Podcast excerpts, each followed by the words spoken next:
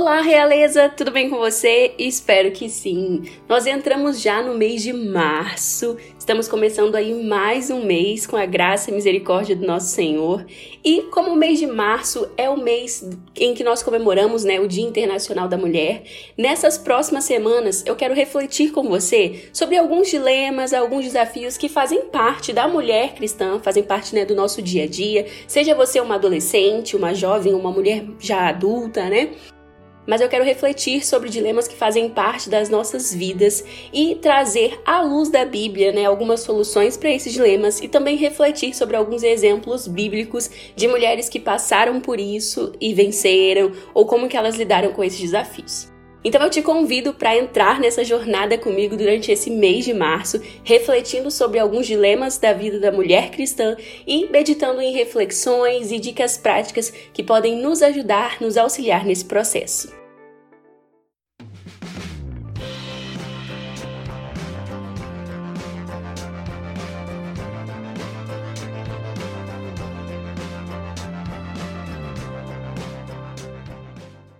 E um dos primeiros dilemas que nós vamos refletir esse mês é a comparação.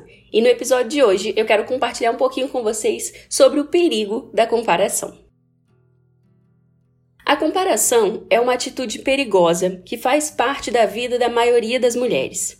Olhando para trás, eu percebo o rastro desse comportamento na minha própria vida desde a minha infância, quando eu acabava comparando, sabe, um dos meus brinquedos com a coleção perfeita de brinquedos que a minha melhor amiga tinha, ou mesmo quando eu me sentia inferior na adolescência por não me vestir tão bem ou não ter uma variedade de roupas assim tão grande quanto algumas das minhas amigas tinham.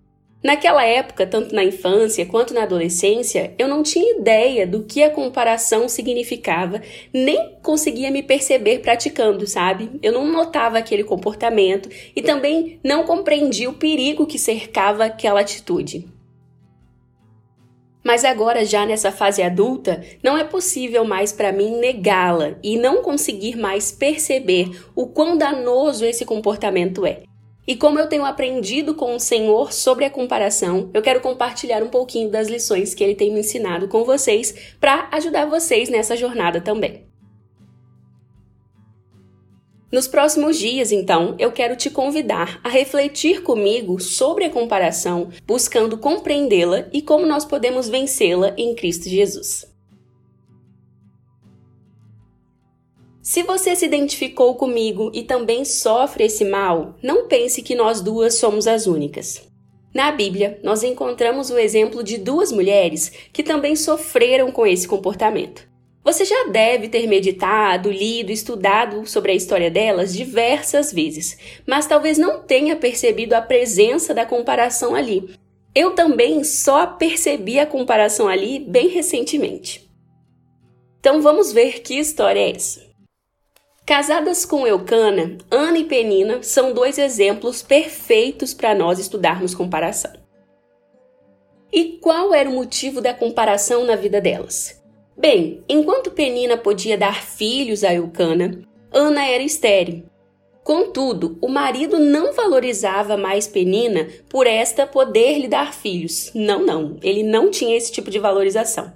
Na verdade, ele amava mais Ana, apesar da sua esterilidade. E esse amor ficava tão evidente, tão visível, quando a família deles ia até Siló para adorar o Senhor anualmente. Na hora em que Eucana ia dividir as porções no dia do sacrifício, a Bíblia diz que Ana sempre recebia a porção dobrada, pois o marido muito a amava. 1 Samuel 1,5 ao se compararem, Penina ficava cada vez mais ciente de que era menos amada pelo marido, ao passo que Ana se deparava cada vez mais com sua infertilidade, quando ela olhava para Penina e via Penina repleta de filhos, podendo realizar o sonho que ela tinha de ser mãe e que ela não podia. E naquela época, a infertilidade era vista como um castigo, algo vergonhoso para a mulher, sabe? Como, como se Deus estivesse castigando ela. Então era um fardo muito pesado que Ana tinha que carregar. Através de Ana e Penina, nós podemos reconhecer dois sintomas, ou nós podemos chamar também de consequências, que a comparação produz em nós. O primeiro deles é a arrogância. A arrogância surge quando nós reconhecemos que somos melhores do que outras mulheres, do que outras pessoas. E o segundo sintoma, ou a segunda consequência, é a ingratidão, que vai produzindo em nós uma tristeza, uma angústia e uma série de mal-estar, sabe? Por causa da nossa ingratidão, por causa da nossa comparação.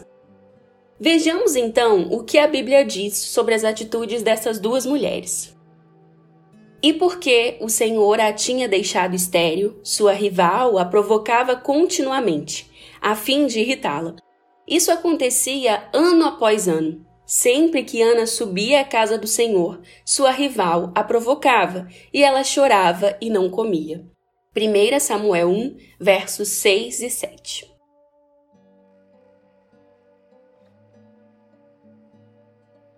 É possível nós percebermos que Penina se sentia muito superior a Ana por sua capacidade de dar filhos ao marido, enquanto Ana sofria muito por não realizar o seu sonho de ser mãe, sofrendo com as atitudes maldosas da sua rival, né, que só aumentavam essa dor, esse sofrimento. A comparação fazia mal a ambas, que permaneciam infelizes, tristes por causa das suas condições. Essa história me fez lembrar de uma frase que ouvi a Val Gonçalves, do Ministério Jesus Cop, dizer em um vídeo sobre comparação. Assim disse a Val: Você sempre vai perder quando se comparar. O que é uma baita verdade. Ninguém ganha nada se comparando. Toda vez que escolhemos o caminho da comparação, nós colocamos a nossa vida em uma balança e a concorrência ou é muito fraca para que nós venhamos a vencer a competição, né? Quando nós nos comparamos com alguém que parece ser inferior a nós, ou a concorrência é tão boa que nos derrota facinho facinho. Quando ganhamos, nos tornamos arrogantes e superiores, achando que nós somos melhores do que a outra pessoa, o que francamente não produz nada de bom em nós. Afinal, o orgulho não é nada bom. E quando nós perdemos, mergulhamos em uma zona de tristeza, em uma zona de críticas e até mesmo caímos na ingratidão. Além desses dois sintomas que a comparação provoca não produzirem nada de bom em nós, não podemos esquecer que ambas são práticas pecaminosas.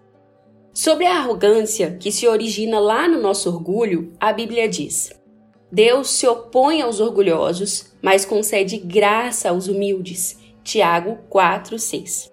Ou seja, levar uma vida orgulhosa é uma atitude tão audaciosa e tão perigosa que, ao invés de nos aproximar de Deus, nos afasta dele, pois ele não gosta de pessoas orgulhosas, ele não tolera nem aprecia esse tipo de comportamento. Ao mesmo tempo, a ingratidão também é um caminho perigoso pois o Senhor nos direciona a praticar a gratidão em todo o tempo. Do contrário, o nosso coração é preenchido por pensamentos fúteis e pecaminosos. Se você não acredita em mim, olhe o que o apóstolo Paulo escreveu em Romanos 1:21 a respeito disso. Porque, tendo conhecido a Deus, não glorificaram como Deus, nem lhe renderam graças, mas os seus pensamentos tornaram-se fúteis, e o coração insensato deles obscureceu-se.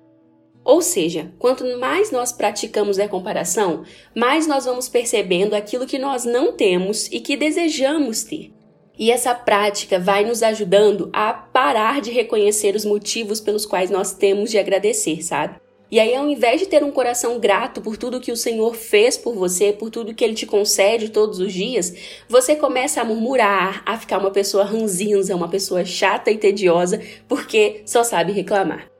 Ouça essas palavras com amor, não estou julgando você, mas isso é verdade. Experimente passar qualquer dia só desejando coisas, só se comparando com outras pessoas. Você vai sair desse dia carregando um fardo muito pesado, vai sair de lá angustiada, triste, porque você vai fitar os seus olhos somente naquilo que você deseja ter e, e que não tem. E isso vai te fazer esquecer de tudo que há de bom na sua vida, de tudo que você já construiu nesse processo, de tudo que você já recebeu do Senhor. Além de tudo isso, precisamos entender que quando nos comparamos, ignoramos por completo a estação da vida em que estamos.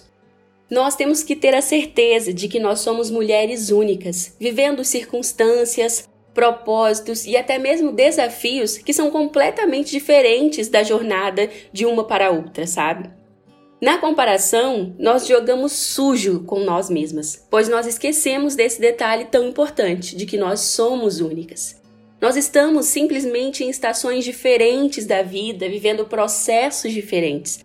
Mas quando nós nos comparamos, nós esquecemos essas diferenças e nós colocamos como unidade de medida um peso que é injusto, que é desigual, porque é muito difícil eu comparar as minhas vitórias com as suas vitórias, as minhas derrotas com as suas vitórias, sabe? O peso vai sendo injusto o peso vai sendo injusto. A unidade de medida que nós usamos para nos examinar nesse processo é desigual, é injusto e só nos machuca.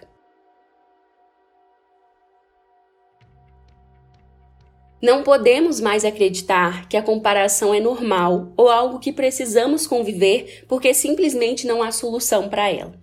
Em Cristo, nós podemos encontrar estratégias para vencer esse mau comportamento, para não aceitá-lo, não tolerá-lo. E durante esta semana, nós vamos descobrir meios para vencê-la, para lutar contra ela. Então, no episódio de quarta-feira, nós vamos meditar primeiro sobre como a comparação está presente nas nossas vidas nas redes sociais. Já na sexta-feira, nós vamos ver se a Bíblia nos traz algum conselho a respeito da comparação e pensar em estratégias para nós podermos vencê-la. Posso contar com você nessa jornada? Espero que sim.